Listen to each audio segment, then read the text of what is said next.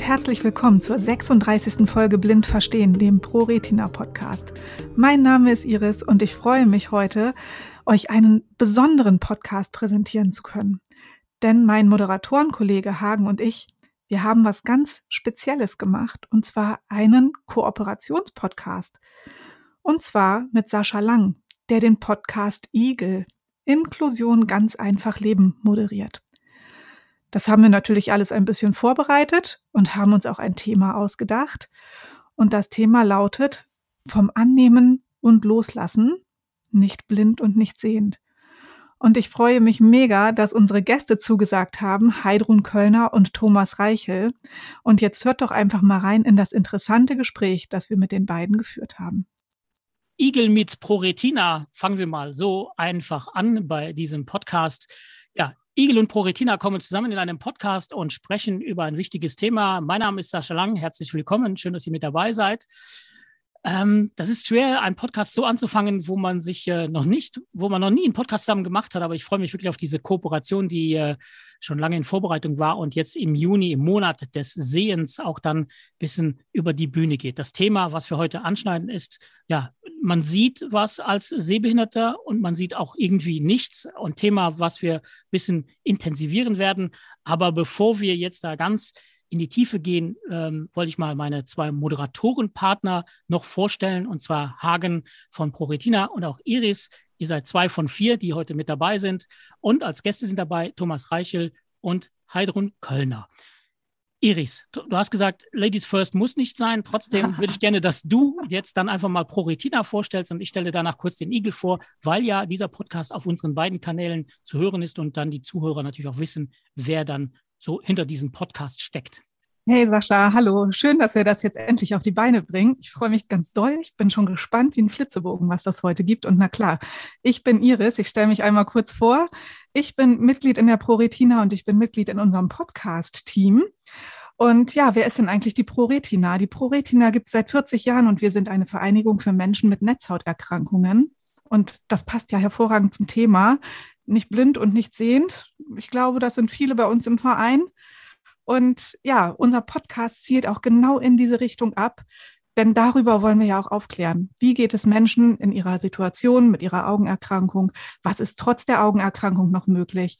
Und ja, wie ist der Stand der Forschung? Das sind so unsere Themen. Hagen, habe ich was vergessen?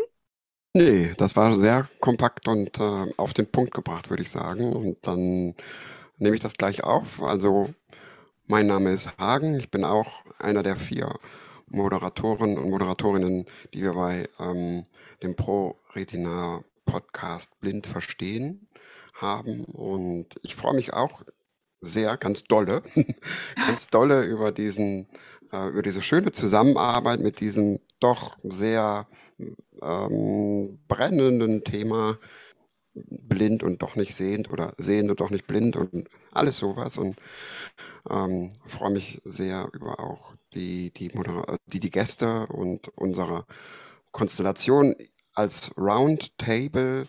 Das heißt, es wird nicht das klassische Ping-Pong von Frage und Antwort Moderatorinnen und Moderatoren an die Gäste geben, sondern auch unsere Gäste dürfen munter fragen, wenn was auf, wenn da was aufkommt. Vielen Dank, Hagen. Dann stelle ich kurz den Igel vor. Igel bedeutet Inklusion, ganz einfach leben.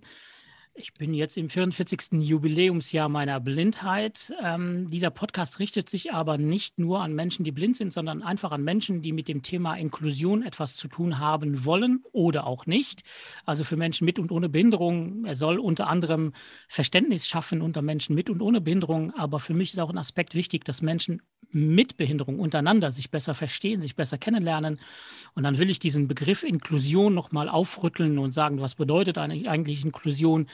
Und ähm, ja, Ziel ist es längerfristig, das Thema noch weiter auch in die Medien zu bringen.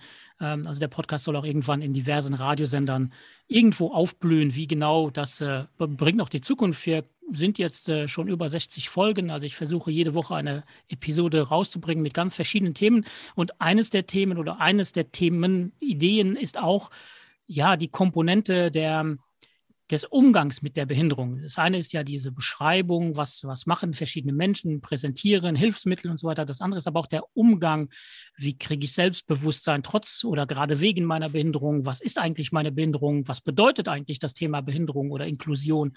Und äh, das probiert der Igel immer so mit einzubinden und äh, ich freue mich halt riesig auf diese Kooperation, weil äh, ich natürlich auch immer gerne Experten um mich herum habe, die gerade das Thema äh, gerade die verschiedenen Themen besser beleuchten können, wie ich selber aus meiner Bubble. Ihr habt bei ProRetina immer eine wunderbare, interessante ähm, äh, Rubrik und ich glaube, dass wir einfach, bevor wir dann unsere Gäste mit einbinden, weil die werden dann schon auch eingebunden bei dieser Rubrik, äh, würde ich mal gerne mal mit dieser Rubrik beginnen. Die ist anscheinend immer äh, zum Schluss bei euch, ne? Oder ist die? Ja, eigentlich ist sie immer zum Schluss, aber wir können ja jetzt mal mit Regeln brechen, oder? Richtig, tun wir. Dann fange ich mal mit der Regel an, mit, diesem, mit diesem Blog. Und zwar ähm, die Frage an Iris. Mit wem, Iris, möchtest du einmal essen gehen? Und zwar mit einem Menschen, du kannst es dir aussuchen. Es gilt auch, es geht auch jemand, der ähm, verstorben ist. Egal wer, egal wen, entweder Papst oder egal. Kurz und knapp. Kurz und knapp. Ähm, da wir uns das schon ganz lange vornehmen, nenne ich jetzt den Namen unseres Gastes oder unserer Gästin, sagt man das? Ja, das sagt man. Heidrun, ihr beide. Sehr schön. Ihr beide sehr hinkriegen. Ihr wohnt, doch, ihr wohnt doch nah beieinander, das müsstet ihr auch hinkriegen. Eigentlich schon, denkt man, aber manchmal ähm, sind, ja, sind auch so wenig Kilometer ein Hindernis, ne? Genau, okay. wir sind ja auch beide gut durchgetaktete Frauen, sage ich mal, ne? Genau. ja, schön. Mhm. Ja, ich mache dann mal weiter und dann geht meine Frage nämlich an den Hagen. Was gibt es denn bei dir zum Frühstück? Unter der Woche meistens ein selbstgemachtes äh, frisches Müsli, äh, was ich am Abend vorher vorbereite. Und ansonsten ähm, am Wochenende liebe ich ähm, Körnerbrötchen mit von mir selbstgemachter Marmelade. Unter anderem. Sehr lecker. Mhm. ja, also quer durch den Garten. Äh, ich mache da auch viele exotische Sorten, so wie Sekt, Himbeer oder äh, Riesling, ähm, Cranberries oder sonstiges. Ja, kann man bestellen. ich habe das auch gerade gedacht. Ja, genau. Kann ich noch mal umswitchen? Hagen, wir könnten zusammen frühstücken. Wir machen das. Das kriegen weißt, wir auch du weißt, Hagen, das ist aufgezeichnet. Du kommst jetzt nicht mehr raus aus dieser Nummer. das, ist, das ist in Ordnung. Ist okay. Ich liebe Frühstücken. Also Frühstücken, ich kann nichts irgendwas essen am Tag, aber Frühstück könnte ich drei Stunden lang. Ähm, Heidrun, was war dein letztes Buch, was du gelesen, Schrägstrich gehört hast? Das heißt Achtsam Morden. Und es ist eine, ein Buch, das mixt sich zwischen Krimi, Ratgeber und äh, lustig. Sehr ah. empfehlenswert. Es gibt da auch noch Folgebände, also sehr lustig. Ich habe das vielen Menschen schon empfohlen und alle sind immer schwer begeistert. Das ist ein tolles Hörbuch. Okay. Sehr gut aufgelesen von dem Autoren selbst. Ganz, ganz nett. Also. Nochmal den Titel bitte. Achtsam morden. Achtsam es gibt auch noch die Folge, das Kind in dir will achtsam morden. Und es gibt auch noch den Titel irgendwie Achtsam morden auf dem Jakobsweg oder so. Also das ist eine, ist, äh, klingt ironisch, ist auch ironisch, aber ist nicht nur ironisch. Also hat wirklich sehr, sehr viele Facetten. Also kann ich wirklich wärmstens ja. empfehlen. Gut, danke dir. Klingt ja. spannend, definitiv. Thomas, meine Frage geht an dich. Was mhm. war dein schönstes Erlebnis in den letzten sieben Tagen? Oh, Uh, gute, gute Frage. Ich muss direkt mit den letzten sieben Tage äh, Revue passieren lassen. Ähm, ich, tatsächlich war das gestern Abend, überlege ich gerade. Ähm, ich war zwei Tage auf äh, Seminar, ähm, bin dann abends mit dem Zug zurückgefahren und hatte das leidige Thema mit der Deutschen Bahn mal wieder und bin viel zu spät zu Hause angekommen. Ich war ein wenig genervt, ein wenig gestresst. Ich war müde, ich war erschossen. Und als ich nach Hause kam, wartete meine Frau mit einem kleinen Tapas-Teller und einem Glas Wein auf mich. Und damit war eigentlich der ganze Stress mit einem Mal fort. Und das war ein so wunderbarer Moment, dass ich den bis, äh, mit ihr bis halb morgens um halb eins gefeiert habe. das hört sich sehr gut an. Das hört sich echt gut an. Manchmal sind die, die, die, die kleinen guten Dinge ja. einfach ganz groß. Ja, das noch genießen zu können, ist was Wunderbares, ja, in der Tat. Genau. Und last but not least, Sascha, was ist dein wichtigstes Tool im Alltag? Mein Handy. mein, definitiv mein Handy. Ich telefoniere, also ich telefoniere viel oder bilden, informiere mich sehr viel über mit dem Handy, übers Handy, Radio hören und so weiter. Also, ja, definitiv, ja, Handy. Also ich glaube, das sagen 90 Prozent an dieser Stelle. Ich weiß. Ja. ich davon Glaube ich auch. Vielleicht auch 98 Prozent. Wollte schon immer meine Statistik dazu aufmachen.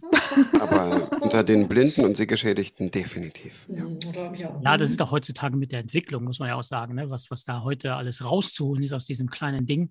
Das ist ja schon faszinierend. Also das ist ja schon, ja, da, da ist an sich mhm. alles drin. Man kann von, man braucht an sich fast nichts mehr, ähm, weil man kann alles, also außer kochen damit, auch wenn es ein Eierfon manchmal sich nennt, auch wärm, warm werden kann. Aber ähm, das ist schon faszinierend, was da, was da alles drin naja. ist. In Verbindung mit einem Thermomix geht sogar das schon andersweise. Mhm. Ja, da müssen wir dann mal drüber reden. ja, aber das stimmt nicht so ganz. Aber Nein, machen wir mal einen separaten Podcast zu. Ja, danke euch beiden für die Fragen. Ich glaube, sehr interessant zu hören. Ich würde dann vielleicht vorschlagen, dass wir unsere Gäste aber mal auch äh, zu Wort kommen lassen, wissen, wen wir denn überhaupt eingeladen haben, weil wir haben uns jetzt alle vorgestellt. Ähm, Thomas, ich würde bei dir anfangen. Ähm, erzähl mal einfach mhm. in ein paar Sätzen. Du bist ja eher so mit dem Thema Psychologie verbunden. Wer ist Thomas Reichel? Ja, ähm, Thomas Reichel ist ein von Makula-Degeneration betroffener, 56-jähriger junger Mann, Mitglied äh, bei der Proretina schon seit vielen Jahren und auch Mitglied im Arbeitskreis Psychologie. Ähm, nach meiner damaligen Diagnose bin ich einem Mitglied des AKPs begegnet, dem äh, Manfred Knoge, ähm, der nachhaltig mein Leben beeinflusst hat und ich glaube letztendlich auch mit verändert hat, auch wenn das nicht wissentlich gemacht hat. Aber es hat mich sehr beeinflusst, was ich damals von ihm und der Logotherapie, die ja ich mittlerweile auch verbunden bin, mitbekommen habe. Nämlich ähm, das Finden und Entdecken eines, eines neuen Sinns nach einem Schicksalsschlag. Das hat mir äh, damals in dieser schweren Phase sehr gut weitergeholfen. Und ich mache heute die Seminare für die Poretina zum Thema Loslassen und Zuversicht gewinnen oder aber auch die Partnerseminare, festgestellt haben, dass das ja nicht nur mit dem, mit dem Betroffenen etwas macht, sondern eben auch mit dem Angehörigen, den Partnerin, der Partnerin, dem Partner, ähm, dass das denen auch oder die auch etwas angeht. Und das begleite ich schon seit über zehn Jahren mit nach wie vor einer großen Freude. Partner sind definitiv ja auch heute ein Thema, was wir auch mit anschneiden wollen. Äh, ja, danke auch, dass du dabei bist. Ja, dann äh, stelle ich die Frage dann auch an Heidrun Kölner du machst, gibst auch äh, Seminare. Du bist kein Mitglied von ProRetina, habe ich gehört. Ähm, du bist selber komplett blind und gibst auch Seminare. Was kann man noch und was sollte man und was müsste man noch über Heidrun Kölner wissen, außer dass sie aus derselben Stadt kommt wie Sarah Connor, nämlich aus Delmenhorst? genau, richtig. ja, äh, was müsste man noch über mich wissen? Ich bin äh, 66 Jahre alt, eigentlich schon seit letztes Jahr Rentnerin, aber eben halt nur eigentlich, weil ich meine Arbeit sehr liebe und deshalb auch weiterhin arbeiten werde. Das heißt, ich habe eine Praxis hier in Delmenhorst, hatte gerade im April zehnjähriges Bestehen zum Thema Entspannung und psychologische Beratung. Äh, arbeite aber im Bereich Erwachsenenbildung schon seit über 30 Jahren, bin habe in meinem ersten Beruf noch gearbeitet im Einzelhandel, habe noch Spielzeug verkauft und da mein Sehen dann aufgrund einer, eines Glaukoms und einer Augenentzündung immer schlechter wurde, habe ich dann noch mal spät studiert, nochmal Sozialpädagogik studiert und dann diverse Zusatzausbildungen gemacht und bin seitdem im, breit aufgestellt im Erwachsenenbildungsbereich tätig und arbeite seit auch schon über 20 Jahren tatsächlich für die Coretina in Seminaren. Wir hatten ja gerade vor ein paar Wochen die, da gab es ja auch einen Podcast zu, die Makula Patientenwoche. Die mache ich mit Heike jetzt schon seit acht Jahren, glaube ich, zusammen. Die habe ich vorher mit Jutta Fürst zusammen gemacht. Und ich bin aber auch im Ausbildungsbereich die, das heißt, ich bilde auch Berater, Beraterin für die Puritina aus. Ja, und mache noch ganz viele andere Sachen. Aber das wird jetzt zu weit führen. Das ist jetzt, glaube ich, erstmal gut. Das reicht dann für den anderen Podcast. Vielleicht, ja. Genau. Den wir ja eh noch machen wollen, ne? Ja, genau. Ich sage nur Ina Müller und Tresen und so. Ja, genau. Da muss ich ja vorher noch meine Muskulatur trainieren mit den Beinen rüber. So. Ja, aber ich kann hier schon mal einen Aufruf machen. Leute, schickt Bierdeckel an mich. mit Fragen drauf oder ohne? Ja, mit. Mit, mit. Fragen, natürlich. So wie bei Ina Müller. Ne? Die macht das ja, ja auch Fragen vom ja. Bierdeckel. Flupp weg, flupp weg. Mhm. Aber ich weiß nicht, ob ich so viel Alkohol trinken kann. Das müssen wir dann nochmal klären. Ah, alkoholfreies Bier geht auch. geht auch, gut, okay. Das ist schon. ja kein Muss mit Alkohol. Ne? Bei Ina Müller schon. ah, sie tut auch nur so. Wahrscheinlich. Vielleicht. Ja, die, die Idee zu diesem Podcast ist an sich entstanden. Ich komme ja ganz oft und viel mit auch mit sehbehinderten Menschen zusammen und stelle oder stellte fest oder habe viele Menschen erlebt, getroffen, die versuchen aus dem Sehrest, den sie noch haben, egal wie viel das, das ist, ob das 30, 20, 10 oder 5 Prozent sind, die versuchen das meiste da noch rauszuholen.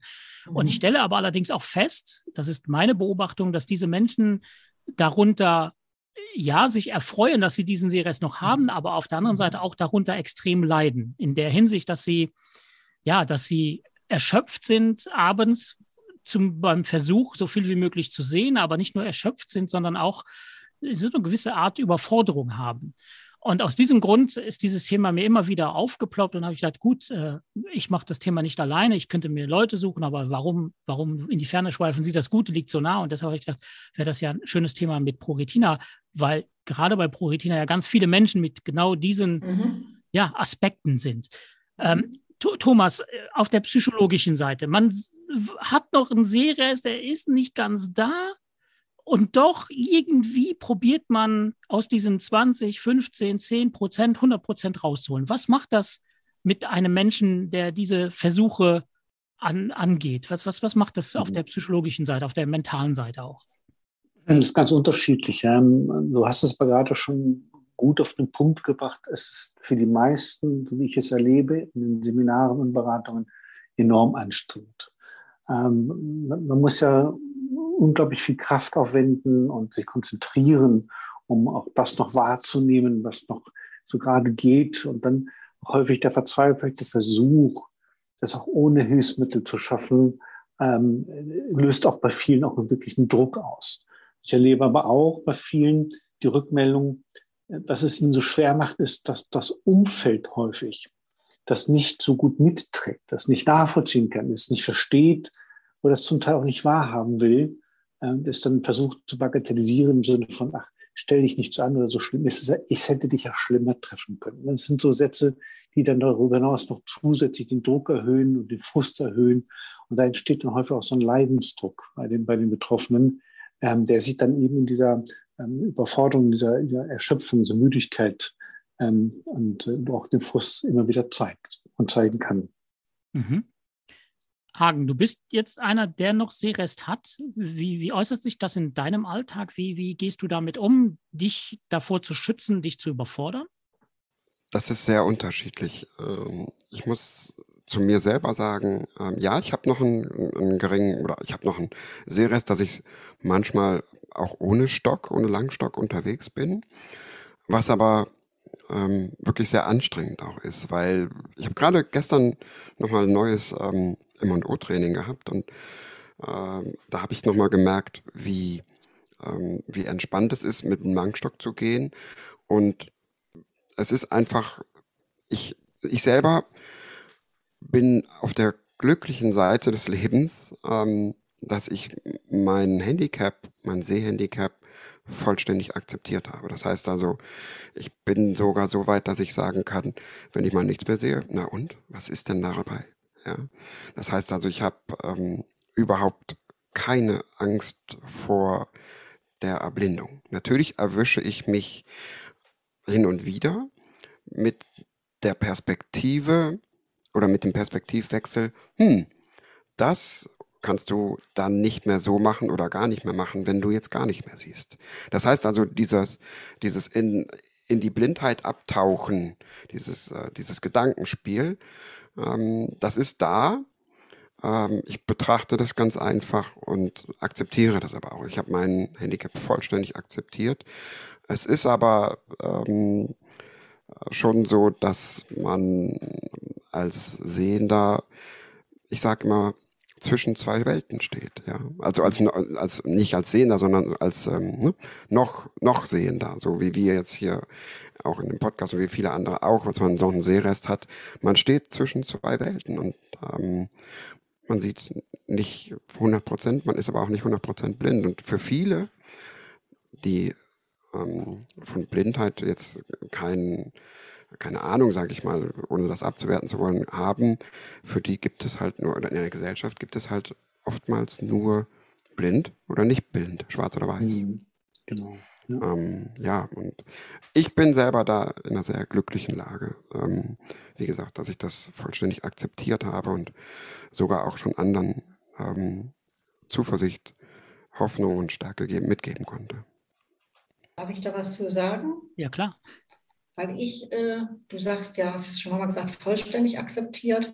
Ich bin sehr fest davon überzeugt, dass ich meine Erblindung akzeptiert habe. Aber ich sage immer, ich habe sie nicht 365 Tage, 24 Stunden akzeptiert, sondern es gibt immer wieder mal Phasen und Einbrüche. Ich finde, das darf auch sein, wo ich sage, an diesem Tag, heute an dieser Stelle, finde ich es schwierig, sehr schwierig.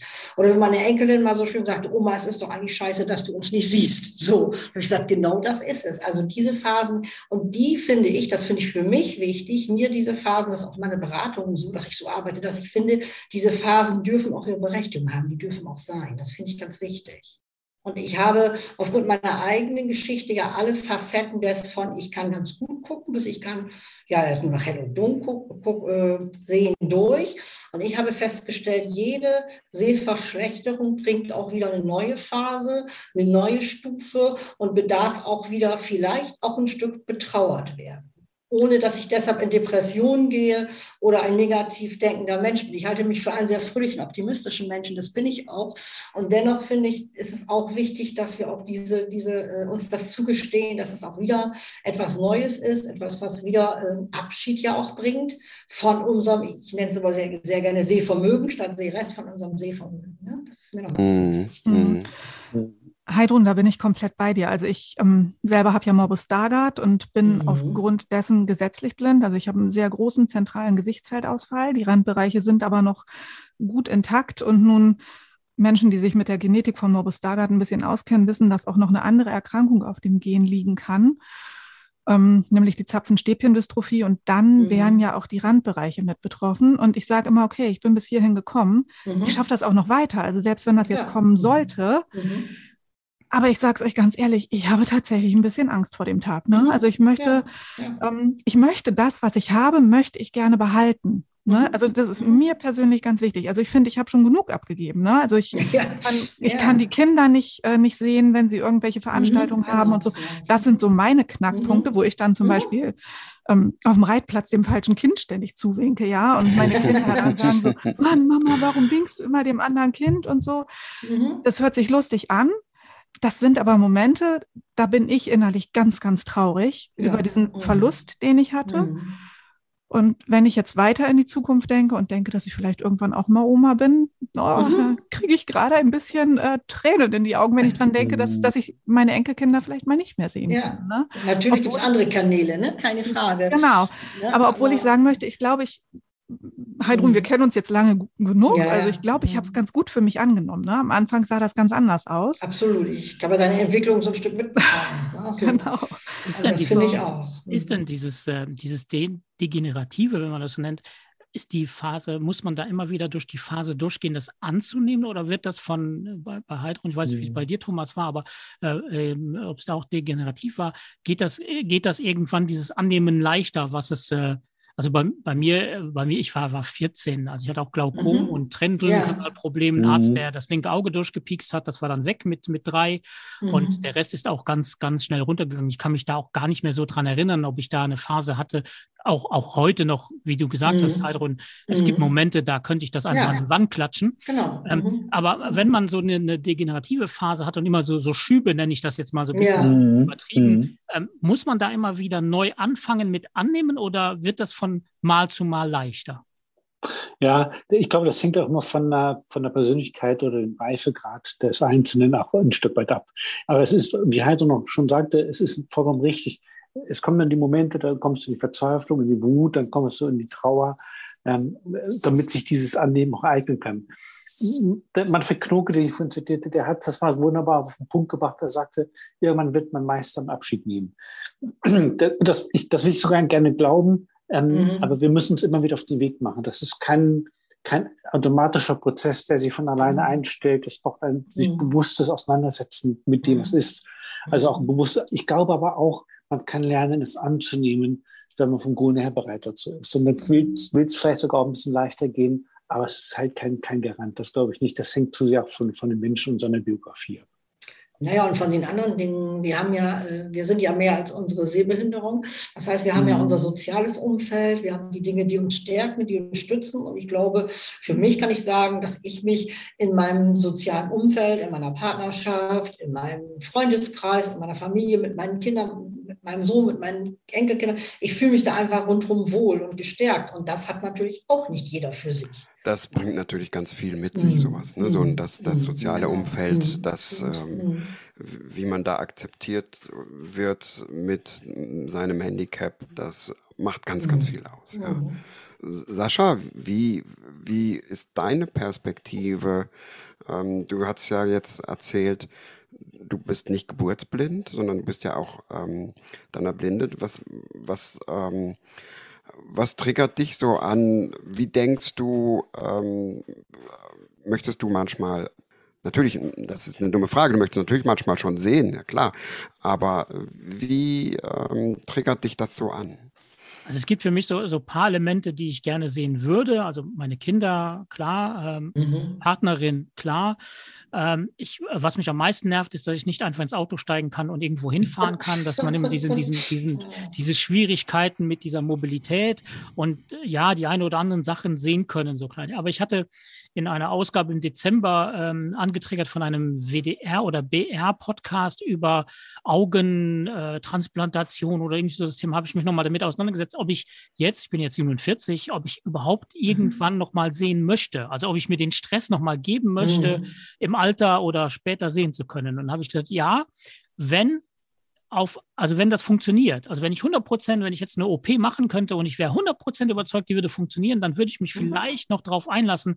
Aber im Prinzip will ich das Ganze gar nicht mhm. mehr, weil ich mich jetzt damit arrangiert habe. Ich hatte so mhm. in, in, den, so mit, mit 17, 18, 19 nochmal die Möglichkeit, ähm, da war ich beim boah, damals hieß der Professor Darden in Bonn, der nochmal geguckt hat, ob dann da noch was möglich wäre. Und dann war sein Fazit, also da, da fährt man ja mit Hoffnungen hin. Ne? Man denkt ja, oh, der weiß was. Oder äh, die Xavier-Klinik in, in Magdeburg äh, hatte, hatte so eine, eine, eine Möglichkeit angeboten, äh, zu gucken, ob eventuell über Elektroden äh, an, an, am, am Kopf irgendwelche eine Stimulation möglich wäre. Und immer wenn man so Sachen sieht, liest, macht man sich Gedanken und erwägt Hoffnungen. Und ich möchte an sich diesen, diesen Prozess der Hoffnung und der Enttäuschung gar nicht mehr haben. Also ich, weil man setzt sich immer dann damit auseinander und, und dann kriegt man ja gegebenenfalls wieder einen auf die Mütze.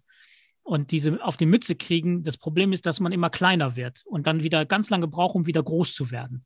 Und diesen Prozess möchte ich gar nicht mehr so mitmachen. Mm. Also ich mm. möchte das einfach jetzt so nehmen, wie es nun mal ist. Mm. Ich manchmal darüber ärgern, dass es einfach Punkt, Punkt, Punkt ist, aber einfach sagen, okay, das ist halt deine, das ist dein Plan fürs Leben. Du bist hierhin geschickt worden mit einer Hülle, die nichts sehen kann und guck jetzt, äh, was deine Mission auf dieser Erde ist und erfülle deine Mission und dann ist es so. Und ich glaube, dass meine Mission definitiv ist, auch Menschen mit meiner Art und Weise äh, mitzureißen und äh, egal, ob sie behindert sind oder nicht, weil im Endeffekt gibt es ganz viele Menschen, die mit ihrem Leben gar nicht klarkommen, die gar keine Behinderung haben, keine sichtbare oder spürbare oder visuelle Behinderung, äh, die, die anders vielleicht in ihrem Leben sich behindern oder behindert fühlen. Also ich glaube, dass meine Mission einfach ist, versuchen, diese Menschen an die Hand zu nehmen und zu sagen, komm, das Leben ist geil, lebe es einfach. Mhm. Du hast gesagt, wenn es ein, eine, eine Möglichkeit gibt, dann soll die auch 100% sein. Und dann würdest du dich darauf einlassen. Ne? Ja, das weil, ist, weil ist ich möchte diese experimentieren. Ne? Also wenn, wenn genau, du sagst, ja, wir könnten, wir können Augen transplantieren, aber es könnte bei 50% gut gehen, bei 50% nicht, dann würde ich mal gar nicht anfangen, weil ich könnte ja bei den 50% sein, wo es nicht geht. Und das will ich gar nicht, weil, ja. weil ich dann wieder den Prozess äh, mich einer, gegebenenfalls einer OP unterziehen und dann auf einmal wachst du auf, vielleicht siehst du dann was und nachher verschwindet es wieder. Also es müsste schon 100 Prozent funktionieren, also es dürfte nicht schief gehen. Das, das führt mich zu einer Frage, ähm, die ich an Thomas stellen möchte. Ähm, in dem Zusammenhang Stichwort, ähm, Stichwort Studien, Thomas. Zu dir kommen auch Leute, die sicherlich viel Hoffnung in Studien legen. Ich, ähm, ich selber bin gar nicht so, so auf Studien überhaupt nicht. Ich habe noch nie an einer Studie teilgenommen, aber ich kenne auch ähm, Menschen ähm, mit dem gleichen Krankheitsbild äh, wie ich, die sich sehr, sehr auf Studien fixieren. Wie kann man das so beschreiben? Was ist da die, die, die Hoffnung? Und ist das, ich sehe das so ein bisschen als, ja, so wie Sascha, so ein bisschen, ähm, vielleicht wird das so ein bisschen was, aber es kann doch gar nichts Ganzes werden. Ja, gute Frage. Also grundsätzlich finde ich es erstmal schön und gut, dass es Studien gibt und dass die Forschung da auch enorme Schritte macht. Ähm, und ich finde es auch nicht verkehrt, sich auch für Studien zu öffnen und sich dafür zu interessieren. Jedoch, wenn man, wie du es gerade beschrieben hast, sich darauf fixiert, ähm, um die Hoffnung am Leben zu halten, da scheint es mir oftmals so, dass es mehr dem Ausweichen des Unvermeidlichen ist, das nicht wahrhaben wollen, dessen, was mir da gerade widerfährt, das nicht realisieren wollen, das nicht annehmen wollen, dass ich diese Krankheit habe. Und dann, wird, und dann wird sie tatsächlich fixiert. Und dann gibt es auch große Enttäuschung, das ist das, was du gerade geschrieben hast, große Enttäuschung und Verletzung, wenn es dann doch nicht klappt. Da muss man gut hinschauen, ob dieses äh, Eifer nach Studien nicht irgendeine Funktion erfüllt, um das, die eigentliche Angst vor dem, vor dem weiteren Fortschritt äh, mhm. damit vielleicht aus dem Wege zu gehen. Das glaube ich, das ist so ein Bewältigungsmechanismus, um der Angst aus dem Wege zu gehen. Mhm ich denke, das ist, das ist so eine Sache, die auch vor allen Dingen natürlich für, ähm, für Menschen, die halt noch einen Sehrest haben, ist. Ne? Weil vollständig Blinde haben damit weniger zu tun. Das stimmt, ja. Mhm. Ich habe tatsächlich auch in der Begleitung immer wieder Menschen erlebt, die, äh, nachdem sie komplett erblindet waren, mir dann gesagt haben, ich war froh, dass es vorbei war. Ja, ja, Der ja, ewige Kampf mit Hoffnung, was bleibt noch, wie lange kann ich noch und geht nicht doch noch etwas, der, der war irgendwann vorbei. Man konnte sich dann auch einlassen und sagen, jetzt ist es, wie es ist. Das hast du gerade auch gesagt. Und das lebe ich damit, jetzt, jetzt richte ich mich in meinem Leben ein mit dem, was unwiderruflich ist. Und dann kehrt auch eine gewisse Ruhe auch ein. Das, das, das habe ich schon ein paar Mal gehört, mhm. tatsächlich. Ja. Mhm. Na gut, ich denke, das ist ja auch gut, wenn ich jetzt zum Beispiel, das kenne ich aus meinem eigenen Leben natürlich auch, wenn ich ein, minimal, ein minimales Sehvermögen noch habe und dann, dass sowas von anstrengend ist, sich darauf zu konzentrieren, mhm. dann ist es manchmal sinnvoller zu sagen, welche Sinne habe ich denn noch? Ist es nicht viel leichter?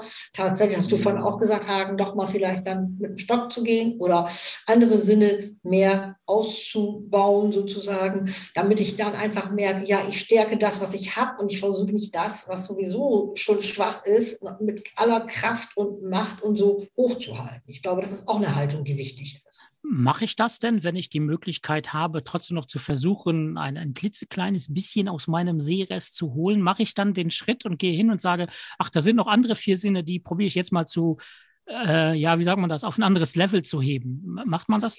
Ich habe es dann gemacht, als ich dann wirklich gemerkt habe, dass mich dieses, dieses Sehen dann nicht nur angestrengt, dass es mir auch in die Irre geleitet hat.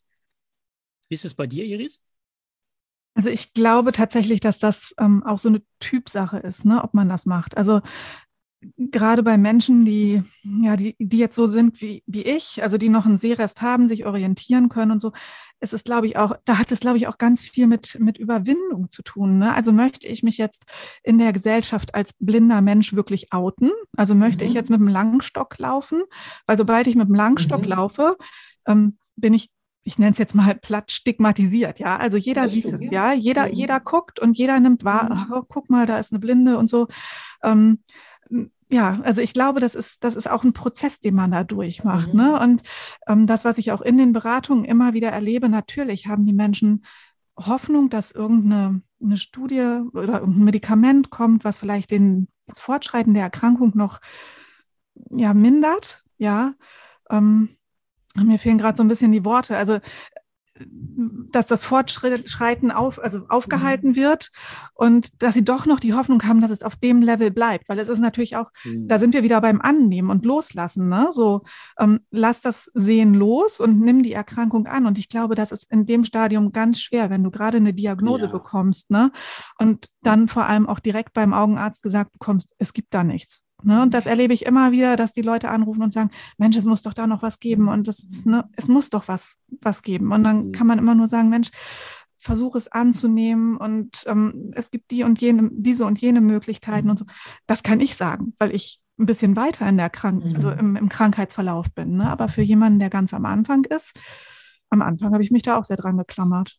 Also nochmal viel zur Ergänzung. Ich habe damit nicht gesagt, dass ich kenne das auch. Ich bin auch viele, habe viele Stürze gemacht, bis ich das erste Mobi-Training gemacht habe und ich Sinn, den Sinn da drin erkannt habe. Ich rede jetzt schon davon, von einer Stufe mehr Eris, wo es wirklich schon für dich gar nicht mehr geht. Also wo du tatsächlich dann wirklich so an deine Grenzen kommst. Und an der Stelle, glaube ich, wo es nur noch Krampf und Kampf ist, an der Stelle kommt vielleicht mal diese Geschichte, so ist bei mir jedenfalls, glaube ich, jetzt, also noch einen Treppensturz brauche ich jetzt nicht. Also jetzt ist es gut. Weißt du so. Ja, das, das habe ich schon verstanden. Ne? Mhm, Aber irgendwo ist mhm. ja dann der Punkt und du musst es ja dann genau. erstmal einsehen. Ne? Richtig. So, ja, also ich genau. kann, da kann ich mhm. jetzt zum Beispiel mal von mir erzählen. Ich bin im Straßenverkehr gerne ohne Stock unterwegs. Also ich habe auch ein Mobi-Training gemacht und wenn ich mit meinem Hund spazieren gehe, dann nehme ich keinen Stock mit. Und ich bin mhm. neulich, also ich, ich kann ganz kleine Dinge manchmal sehen, aber ich sehe keine Autos, ich sehe keine LKWs. Und mhm. Ähm, mhm. also neulich war das Auto nur zwei Meter weg, ja.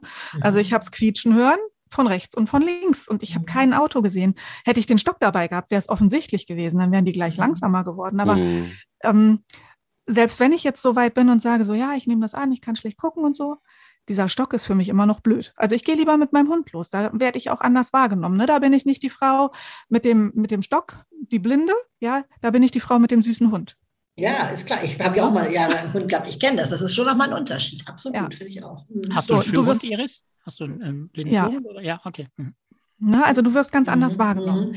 Aber du hast recht, Typsache. Wir hatten jetzt in der Makula-Woche eine Frau, die ist, macht sehr gerne Sport mm, und ist auch viel unterwegs. Und die ist tatsächlich eine, die wirklich sagt, ich gehe da mit, mit Tierleuchtpunkte und da und ich habe mir ein Shirt drucken lassen mit, mit den Punkten da drauf, gelb, schwarz und so. Also die kennzeichnet sich, wo sie immer will, setzt im Schwimmbad ihre Badekappe auf, so mit diesen Punkten. Da habe ich gesagt, oh, da tue ich mich so schwer mit. Also, aber die konnte das und ich habe das sehr bewundert, so, weil ich dachte, ja, vom Kopf her hat es ja recht, das ist ja sinnvoll. Natürlich, ne? natürlich. Aber ich denke, wenn ich jetzt ja. das nächste Mal an Schwimmer gehe, soll mir so ein Ding da aufsetzen, naja, da, da bin ich noch nicht. Also da weiß ich nicht. Das kostet mich auch Überfindung. Das ist halt sehr, sehr individuell und sehr persönlich. Das meine ich damit, dass es wirklich ja, ja. unterschiedlich richtig, an, richtig. absolut unterschiedlich ist. Ne? Mhm. Ich finde das immer wieder spannend, solche Diskussionen. Äh, wir reden zwar von Inklusion, aber scheitern schon bei uns selber. ne? Thomas, da hast du recht. Stimmt. ja, ja, absolut. Dazu kommt ja noch der, der rechtliche Aspekt halt, ähm, sobald mhm. man BL hat, äh, nee, ja doch, sobald man BL hat, muss man sich ja kennzeichnen im ja. Straßenverkehr. Ne? Richtig. Und da reicht auch nicht die kleine Plakette. Nein, nee, nee. nee. Die geht nicht. Lock oder Hund. Ganz genau. Ja. Ja. Jetzt stelle ich mir aber, ähm, Thomas, du hast gesagt, ähm, mhm. wir, wir, reden von Inklusion. Stell ich mir die Frage, ähm, auch das Beispiel, was Heidrun erzählt hat, dieses sich so kennzeichnen oder gar nicht kennzeichnen, könnte man dieses sich so kennzeichnen, dass man wirklich überall diese Punkte und überall, könnte man das nicht auch anders interpretieren und sagen, ich möchte, dass die, nicht nur ich möchte, dass erkannt wird, dass ich blind bin, sondern ich möchte die Aufmerksamkeit auf mich ziehen. Ich sage jetzt mal ein bisschen provokativ vielleicht. Ich mhm. möchte vielleicht, ja, wenn ich das jetzt so bösartig sagen will, ich kenne die Dame nicht, also ich will sie jetzt nicht da in diese Ecke schieben, sondern ja, ich möchte gerne, dass die Leute sehen, ich bin blind und guck, was ich alles mache. Kann es auch irgendwie sowas sein? So dieses Faszination also ich auslösen? Ich will mal, falls diese besagte Person auch mal diesen Podcast hört, möchte ich es gerne mal richtig stellen. Also die der, die ist absolut eine ganz taffe und bei der ist das mit Sicherheit nicht so. Ich kenne aber auch Menschen, wo das ist. Und als ich mein genau, deshalb Mobi, frage ich das. Ne? Ich genau. wollte der Dame das nicht unterstellen. Ja, aber ja, ja. Als ich mein erstes Mobi-Training gemacht habe, da gibt es ja diese Armbinden auch, da hat selbst mein Mobilitätstrainer damals gesagt, sind für ihn die Mitleidsflaggen. Also so.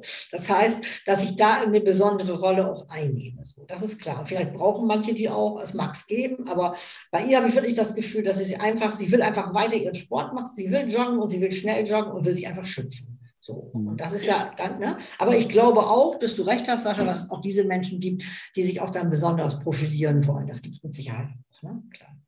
Oder, das habe ich auch schon erlebt mhm. in Seminaren, dass Leute sich bewusst besonders kennzeichnen, weil sie einfach panisch Angst davor haben, angerempelt mhm. zu werden, mhm. im Weg zu stehen, mhm. ähm, Fehler zu machen, mhm. ähm, sodass sie dann sich von dieser Verantwortung befreien können, ich bin gekennzeichnet, die Welt muss das auf mich Rücksicht nehmen. Also es hat gar nicht so sehr das von dem Egoman her, sondern einfach aus Angst, ja. einen Fehler zu machen. Auch das gibt es teilweise. Ne?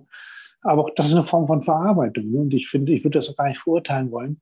Ähm, wenn das derzeit nicht anders geht als auf diesem Wege, dann muss das auch, auch respektiert werden. Ja. Mhm. Mhm. Wisst ihr, was ich aber auch ganz spannend finde? Dass es viele Menschen gibt, und dazu gehöre ich wahrscheinlich ein Stückchen weit auch, also es hat bei mir auch lange gedauert, bis ich hier im Heimatort mit, mit Stock gelaufen bin, ähm, dass es Menschen gibt, die nur außerhalb ihres Heimatorts mit Stock laufen und sich mhm, kennzeichnen. Genau. Mhm. Ja? genau. Also die dann sagen, nein, also in meinem Ort würde ich niemals mit Langstock laufen, dann wissen die das ja alle. Mhm. Aber würde da genau. nicht gerade ganz vieles einfacher werden? Ja, natürlich. Ja. Das berichten muss auch die, die es gemacht haben, tatsächlich. Ne? Also die, die es dann man gewagt haben, sich im eigenen Heimatort zu zeigen, den eigenen Bekannten zu zeigen, die sagen, und danach war es irgendwie leichter für mich, ganz mhm. häufig. Es gibt natürlich auch den umgekehrten Fall, äh, wo dann äh, auch viele Vorwürfe kamen und man Ausgrenzen gegeben hat. Aber das gibt es leider auch. So unterschiedlich sind die Menschen halt. Ne? Aber ja, ähm, es fällt vielen schwer, sich dann noch gerade im eigenen heimischen Kreis zu zeigen. Ja. Aber Thomas, du hast jetzt gerade was ganz Interessantes gesagt. Du hast gesagt, ausgrenzen. Passiert das denn wirklich häufig, dass nach so einer Diagnose und wenn die Menschen sich dann outen sozusagen, dass sie dann ausgegrenzt werden? Also du arbeitest jetzt viel mit, mit hm. Angehörigen zusammen? Hm. Ähm, nein, das, also ich habe jetzt keine belegbaren Studien, ne, Studien sprechen, das weiß ich nicht. Es kommt tatsächlich vor.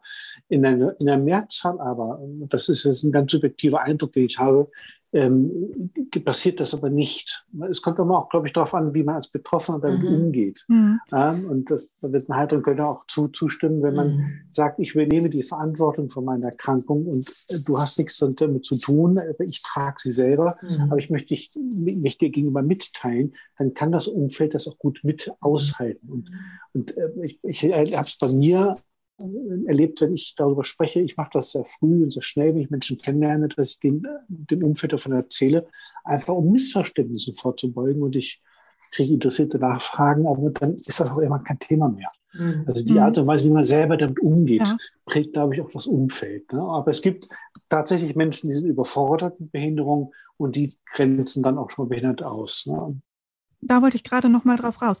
Dieses Ausgrenzen, meint, meint ihr nicht, dass das auch was mit Berührungsängsten unter Umständen zu tun ja, hat? Ja, klar. Ja, ja, ich glaube auch, dass dieses Ausgrenzen auch manchmal aber nicht durch die Menschen ohne Behinderung stattfindet aus, aus Angst, sondern dass der Betroffene diese Ausgrenzung, Ausgrenzung durch sich selber ausgrenzen verursachen kann. Ne? Also dass er sich, ja, dass, dass, er selber nicht weiß, wie er mit sich, mit seiner Behinderung umgehen kann. Genau. Ähm, und dadurch natürlich auch den Menschen, also eine Unsicherheit strahlt, ausstrahlt, die er dann natürlich auch auf die anderen Menschen weitergibt.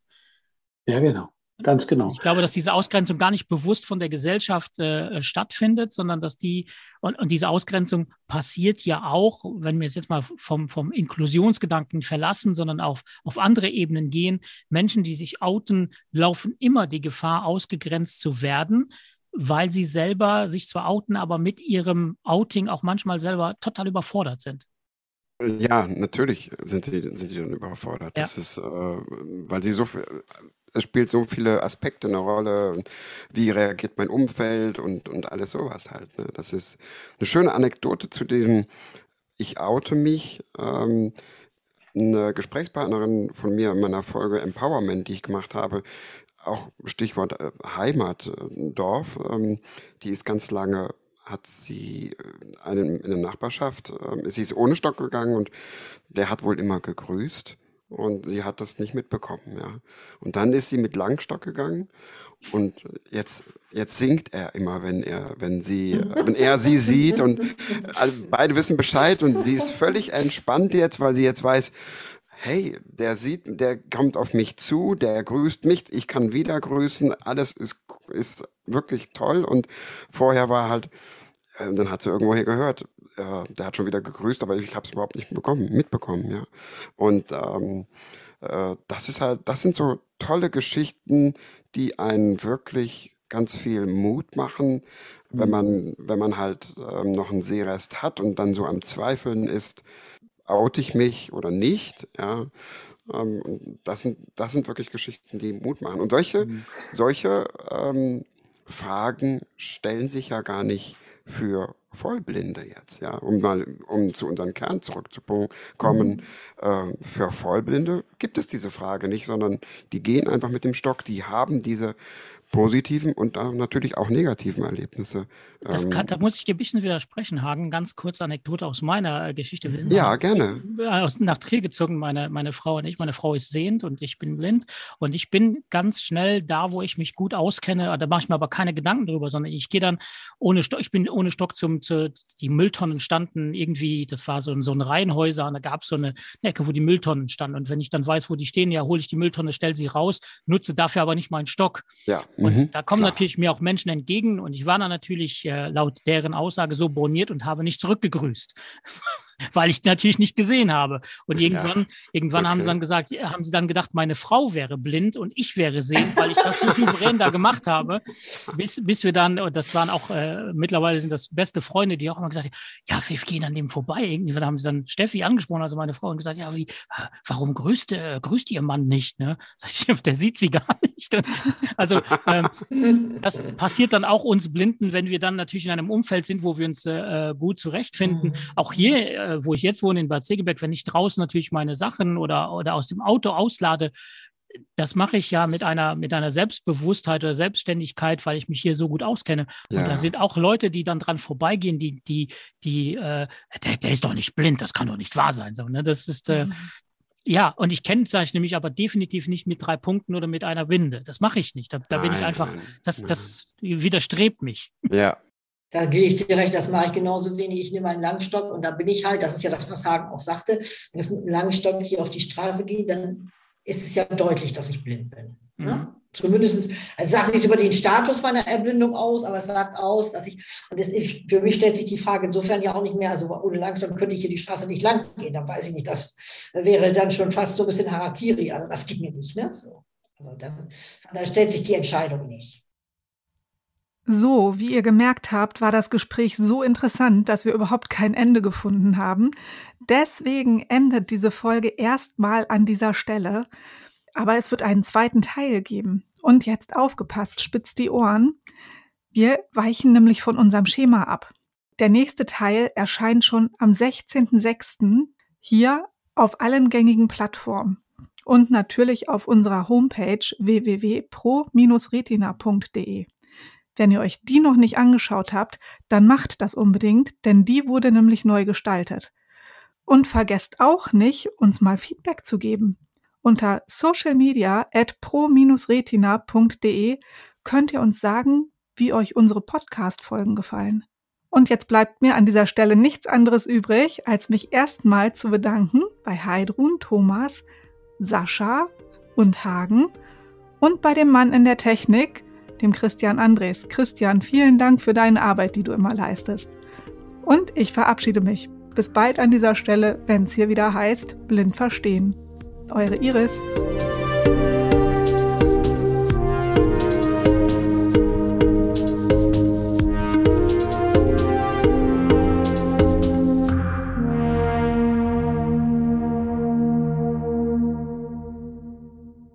Vielen Dank fürs Zuhören bei einer weiteren Folge des Podcasts Blind Verstehen. Es folgt ein kurzer Sponsorenhinweis der Firma Okovision GmbH. Die Diagnose Retinitis pigmentosa und der fortschreitende Verlust der Sehfähigkeit verändern alles. Wir bei Okovision möchten, dass Ihr Gesichtsfeld erhalten bleibt. Dafür haben wir die Okostim-Therapie entwickelt und in klinischen Studien getestet. Erfahren Sie mehr auf unserer Website www.okovision.de.